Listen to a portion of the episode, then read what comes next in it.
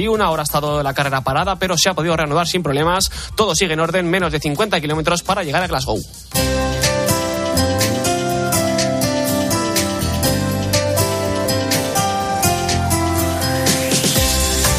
Jornada Mundial de la Juventud que llega a su fin y hoy en el espejo nos contáis estos momentos finales centrados en las redes. Jesús Luis Sacristán, muy buenas tardes. Guillermo Vila, ¿cómo estás? Muy buenas tardes. Pues sí, un vídeo publicado en estos días, concretamente en el 3 de agosto, pero que sigue de rabiosa actualidad por estudiantes dominicanos, muestra la belleza de la Jornada Mundial de la Juventud. Ahora te lo cuento.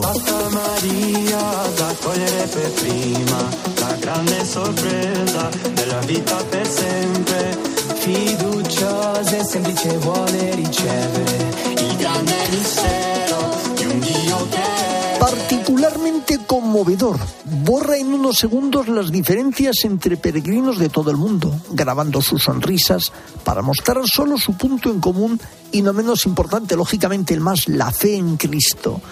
Un millón de jóvenes han pasado estos días por la capital portuguesa, muchos más. Ellos hacen ondear sus banderas y muestran su alegría de pertenecer a los países de origen. Con sus canciones a todo volumen y sus puntos de encuentro, ponen de relieve acerca de los 200 países que se han dado cita en este evento. Procedentes de todos los países del mundo, estos jóvenes han visitado muchos lugares con la idea de llegar a esta animada ciudad. Solamente tienen de común una cosa, la fe. Esto se puede comprobar en Instagram en la cuenta studenta.dominicain, que como otros cientos comparte estos innumerables momentos de fervor y alegría que han estado irrigando estas jornadas mundiales de la juventud durante los últimos días. En el vídeo vemos los rostros sonrientes frente a la cámara de peregrinos de Europa, África, Asia o América. Son la expresión de una iglesia en la que cabe, como dice el Papa Francisco, todo el mundo, toda la humanidad.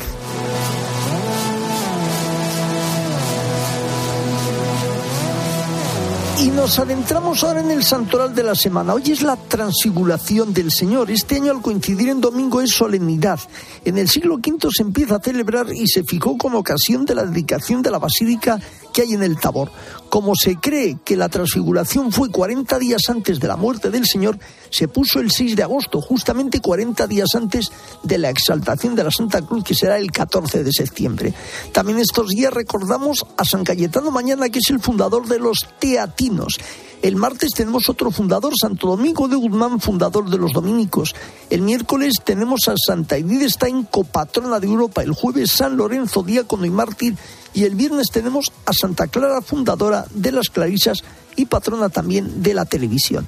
Este es a grandes rasgos el santoral de esta semana entrante. En Mediodía Cope, El Espejo. Estar informado. Pues el verano donde muchos jóvenes estos días han vivido esta experiencia con el Papa y también el tiempo para seguir acogiendo a las personas como él ha pedido y como nos cuenta en su reportaje en una nueva iniciativa de caridad, Carlos González. Charlie, ¿cómo estás? Muy buenas tardes. Muy buenas tardes en el corazón de Barcelona, en la parroquia Santana desde hace seis años y de forma permanente, de lunes a domingo, acogemos a muchas personas sin hogar que viven en el centro, en el corazón de Barcelona.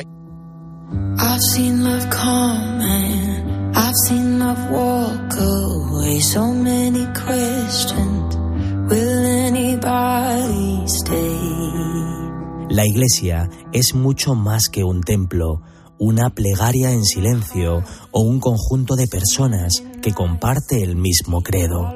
La iglesia somos tú y yo cuando vivimos en el corazón de los pobres. Primer servicio es el servicio de alimentación, pero hay desayuno, comida y después cena. Eso durante todos los días. Después también de lavandería y de duchas. Tenemos un servicio médico, hay unos equipos médicos que están ubicados aquí, pero que también salen fuera de Barcelona para atender in situ a las personas sin hogar. Hay un equipo de salud mental y, y también hay un equipo de acompañamiento espiritual para todas las personas. Y además hacemos la orientación laboral y la derivación social para que puedan encontrar salida. El pobre sabe que Dios no puede abandonarlo, por eso vive siempre en la presencia de ese Dios que lo recuerda, que lo cuida, que lo arropa en su necesidad. El padre Peyo Sánchez, párroco de Santa Ana, en Barcelona, nos recuerda que la condición de los más necesitados obliga a no distanciarse de ninguna manera del cuerpo del Señor, que sufre en cada uno de ellos. En este momento hay 300 voluntarios colaborando. Ahora estamos asistiendo especialmente a la atención a mujeres en situación vulnerable. Estamos recogiendo, ya durmiendo dentro de la iglesia, a un grupo de personas, pero sobre todo mujeres, si esta es la misión de la iglesia. I'm home with you. I'm home. Los voluntarios discípulos con corazón comprometido, tocan la carne de Cristo en los últimos, en los descartados por la sociedad, en los preferidos del Padre. Una iglesia que está dispuesta a acoger, que con el Evangelio en la mano atiende a las personas y especialmente a las personas en máxima vulnerabilidad.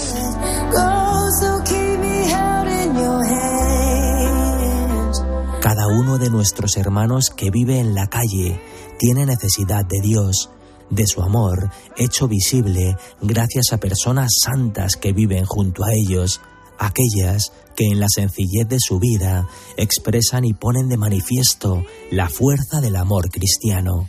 Solo así, haciendo vida este sacramento en el altar, podremos celebrar que la última palabra no la tiene la muerte, ni la tristeza, ni el abandono.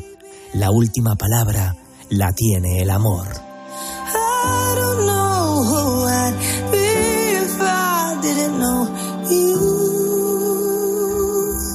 Pues muchísimas gracias, Charlie. Enseguida nos vamos otra vez más al epicentro donde ya terminan estos grandes días, a Lisboa. Será enseguida. En Mediodía Cope, El Espejo. Estar informado. Muy bueno. Hola, Pepe, un año más. Quedan cinco días. Vuelve la liga. Vuelve. Tiempo de juego. Tiempo de juego con Paco González, Manolo Lama y Pepe Domingo Castaño. Un año más, los números uno del deporte. Un grande de la acción. O lo hacemos a mi manera o no hacemos nada. Por triplicado. El juego se ha puesto interesante.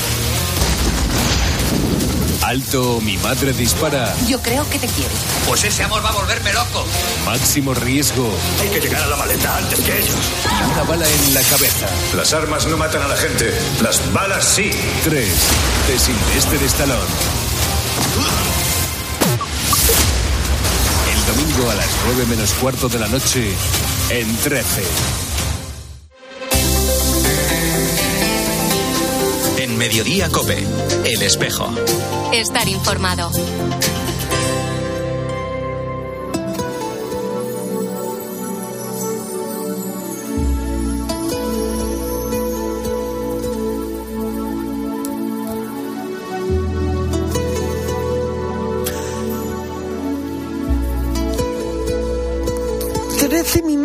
Sobre las dos de la tarde, una hora menos en Canarias y en Lisboa, donde nos vamos. Eva Fernández, ¿cómo estás? Muy buenas tardes. Muy buenas tardes, Jesús Luis. Bueno, Eva, ahora ya sí que hay que decir con un poco de tristeza, porque verdad, el recuerdo de estos días, a punto de concluir la JMJ de Lisboa, ya conocemos dónde se celebrará la próxima, que será en Seúl en 2027. ¿Cómo se ha vivido este momento? Cuéntanos.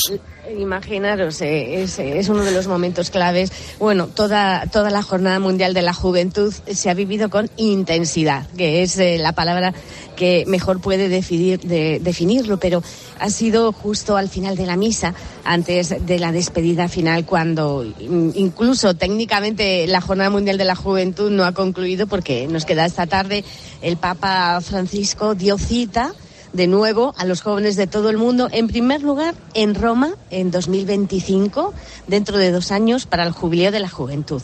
Recordamos que se va a celebrar, toca celebrar, eh, gran jubileo de, en Roma, se celebra los eh, ordinarios cada 25 años. El último fue nada más y nada menos que el del 2000.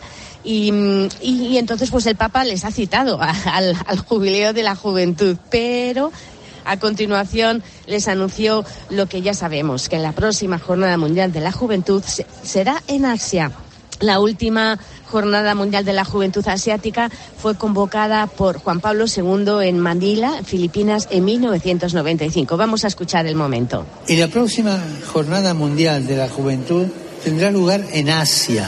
Será en Corea del Sur, en Seúl. Y así, en el 2027, desde la frontera occidental de Europa, se trasladará al lejano oriente y este es un hermoso signo de la universalidad de la Iglesia y el sueño de unidad que ustedes son testigos. No hay que olvidar, Jesús Luis, que una Jornada Mundial de la Juventud es uno de los encuentros más exigentes para un papa por la agenda que está llena de citas y celebraciones masivas. De hecho, recordaréis que una de las razones que llevó a Benedicto XVI a la histórica renuncia en febrero de 2013 fue el no sentirse con fuerzas suficientes para responder a las exigencias de la Jornada Mundial de la Juventud de Río de Janeiro, que estaba programada para unos meses después. El Papa eh, también ha sido muy bonito como ha concluido la, la misa Jesús Luis, porque em, ha enviado un mensaje a los jóvenes que no han podido venir a causa de conflictos y de guerras, ¿no? Y ha asegurado que siente un gran dolor por la querida Ucrania, que sigue sufriendo tanto, ¿no? Y a quienes estaban en la esplanada les ha despedido con una confidencia. Les ha dicho, permitidme que ya viejo comparta con vosotros un sueño que llevo en el corazón, el sueño de la paz, el sueño de los jóvenes que rezan por la paz, viven en paz y construyen un futuro de paz. Precisamente por eso les animó a no tener miedo. Entonces, eh, escuchamos este momento, si te parece, Eva. Muy bien.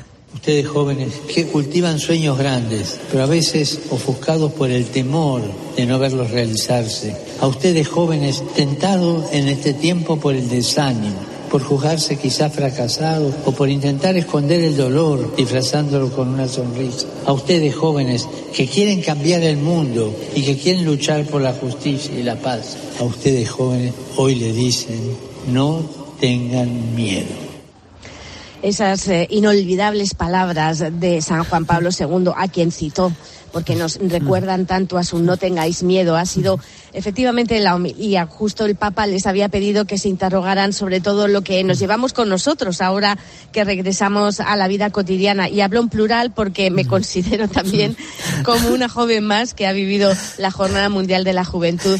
Em, ha sido muy impresionante porque el campo de gracia, eh, antes de que comenzara la misa, las notas del órgano parecía como que transformaron el estuario del Tajo en una catedral a cielo abierto. Entraron en procesión 700 obispos, unos 10.000 sacerdotes, concelebraron también ante el altar. Y el Papa mm, nos dio también un, una, un consejo fabuloso, ya se lo hemos escuchado más veces. Nos nos animó a escuchar a Jesús. Decía, todo secreto está ahí. Agarrad el Evangelio y leed lo que os dice Jesús y lo que dice en nuestro corazón. Pues Eva, sin miedo, hoy que lo que no me equivoque, hoy casi más que nada te digo, morto obrigado. Molto obrigado. Gracias. Gracias, Un fuerte abrazo. Eva. Un abrazo.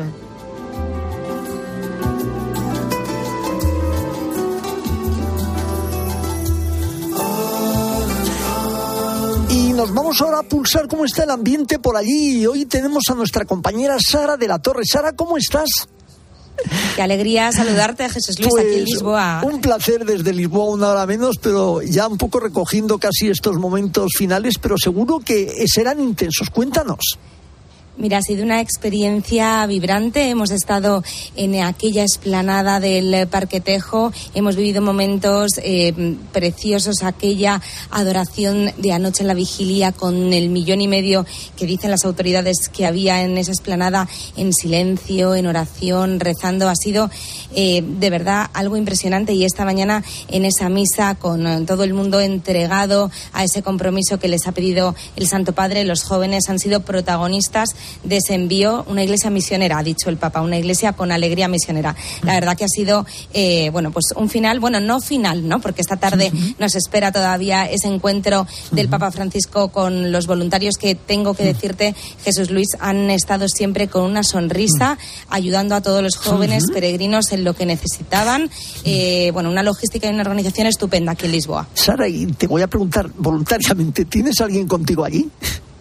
Pues voluntariamente tengo conmigo a Francisco, que es un joven portugués de 22 años que habla español perfectamente, Jesús Luis, y que además eh, eh, está nervioso, se tiene que ir porque se va ahora mismo a ese encuentro con el Papa. O sea, es uno de los voluntarios que va a poder estar con el Papa Francisco esta tarde. Ya sabes que como costumbre el Papa en las JMJ ese último día eh, se reúne con ellos para dar las gracias. ¿Te escucha, Francisco? ya le pues comentaba con él y le preguntaba cómo está de, contento y cómo ha vivido esta JMJ. Pues que nos lo cuente ha sido mi primera jornada, pero una gran jornada. He tenido la oportunidad de acompañar eh, a los obispos. Estaba como voluntario en la, equipo, en la equipa de los obispos y tuve la suerte de acompañar a los obispos de España.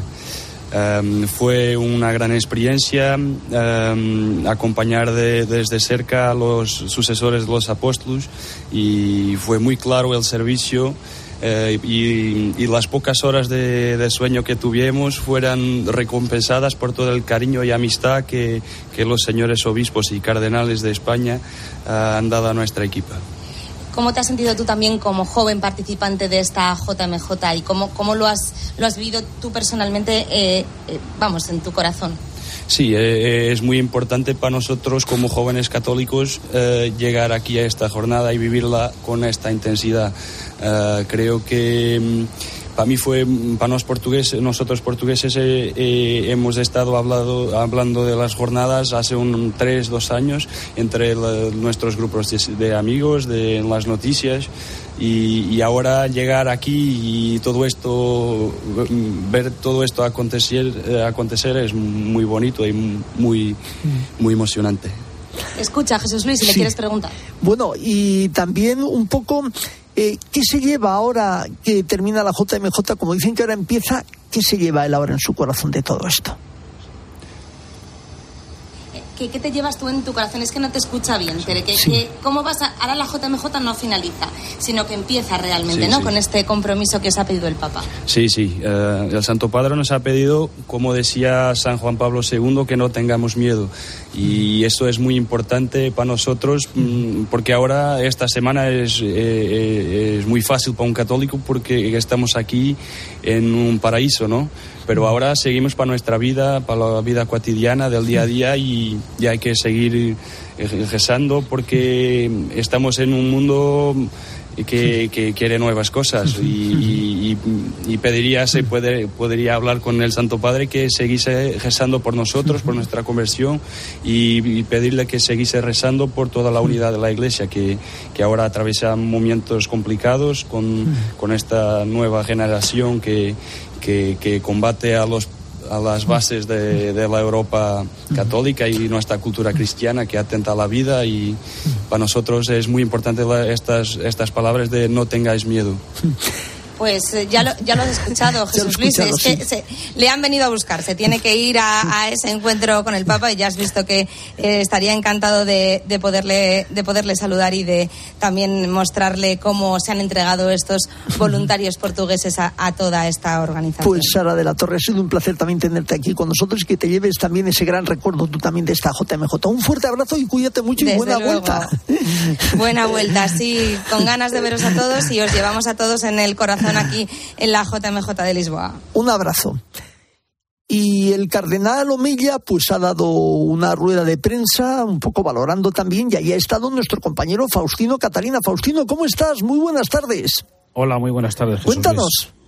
Bien, pues el cardenal eh, Juan José Omeyer, arzobispo de Barcelona y presidente de la conferencia episcopal, ha hecho un balance muy positivo de todo lo vivido aquí, porque los jóvenes, ha dicho, han comprendido ese mensaje de la necesidad de vivir juntos la fe, de que el mensaje de Jesús ha dicho es vivo, es fresco, da alegría, cala en el corazón de los jóvenes. Vamos a escuchar al cardenal Omeyer. Yo creo que los jóvenes nos han transmitido a todos ese gozo de estar juntos, donde han descubierto que ser cristiano no es una cosa rara, sino que es estar unidos unidos con otros compañeros suyos de la misma ciudad, de la misma diócesis, de la misma región, pero también del mundo entero.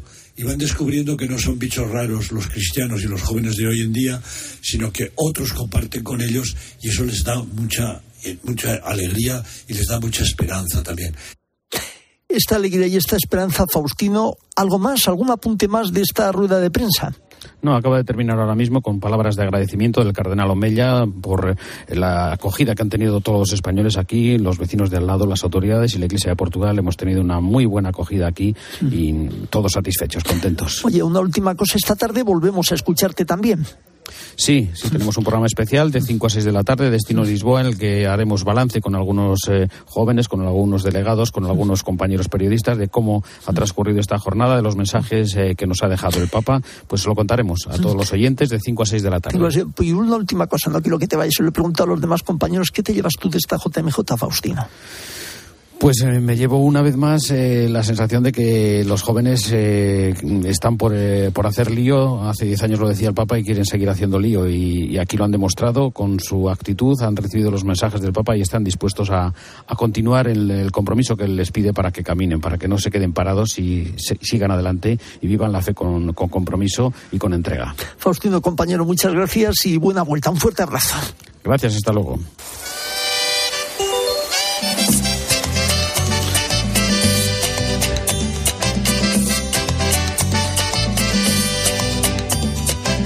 Nos vamos hasta Buenos Aires. Esteban Pítaro, ¿cómo estás?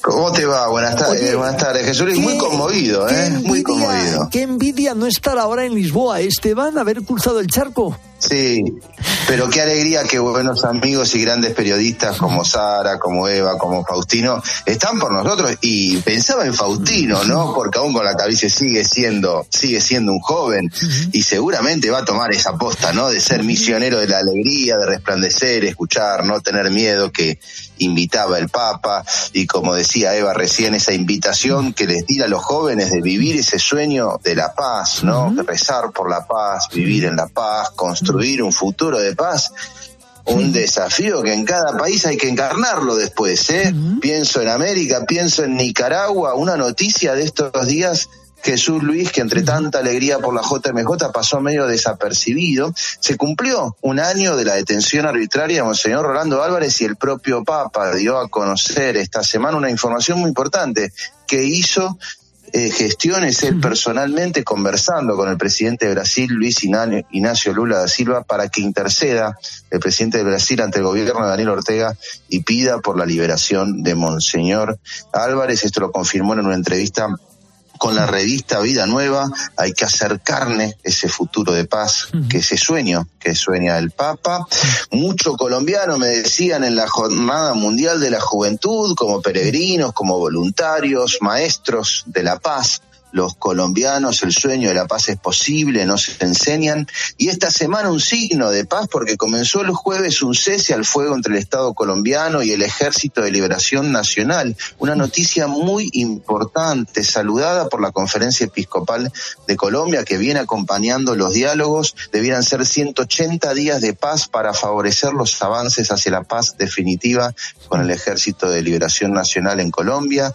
Que el Señor Jesucristo, príncipe de la paz, desarme la palabra y los corazones y nos conduzca por sendas de reconciliación y encuentro fraterno, pedían los obispos colombianos. La paz es posible, es el sueño de la paz con el príncipe la paz, por supuesto. Cada joven va a tener su desafío, pero no va a estar solo. Vos sabés, hubo dos mil salvadoreños registrados oficialmente en Lisboa, pero otros miles también tuvieron anoche su propia vigilia en San Salvador, en la fiesta en honor del divino Salvador del mundo, el patrono de San Salvador. El cierre de las fiestas más importantes del país, un Cristo que anoche desde el corazón del mundo subía a su cima, se transfiguraba, así se lo celebraba en las calles de San Salvador con una imagen en tamaño de real del Señor que es cubierta por una suerte de globo terráqueo gigante y luego emerge de su interior victorioso y salvador.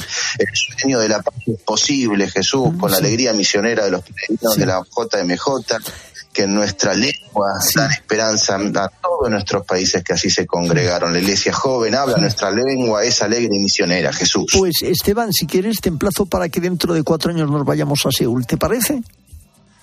Pero antes vayamos a Roma, ¿eh? al jubileo del 25. Al jubileo del 25. Pues un fuerte abrazo para ti y para todos nuestros abrazo. hermanos de Un abrazo. Chao.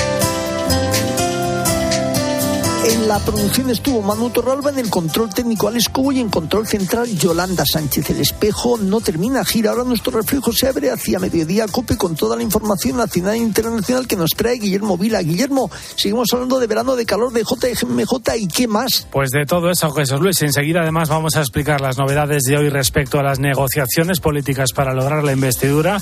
Es hoy la última hora ¿eh? de los incendios que nos siguen preocupando este domingo. Enseguida.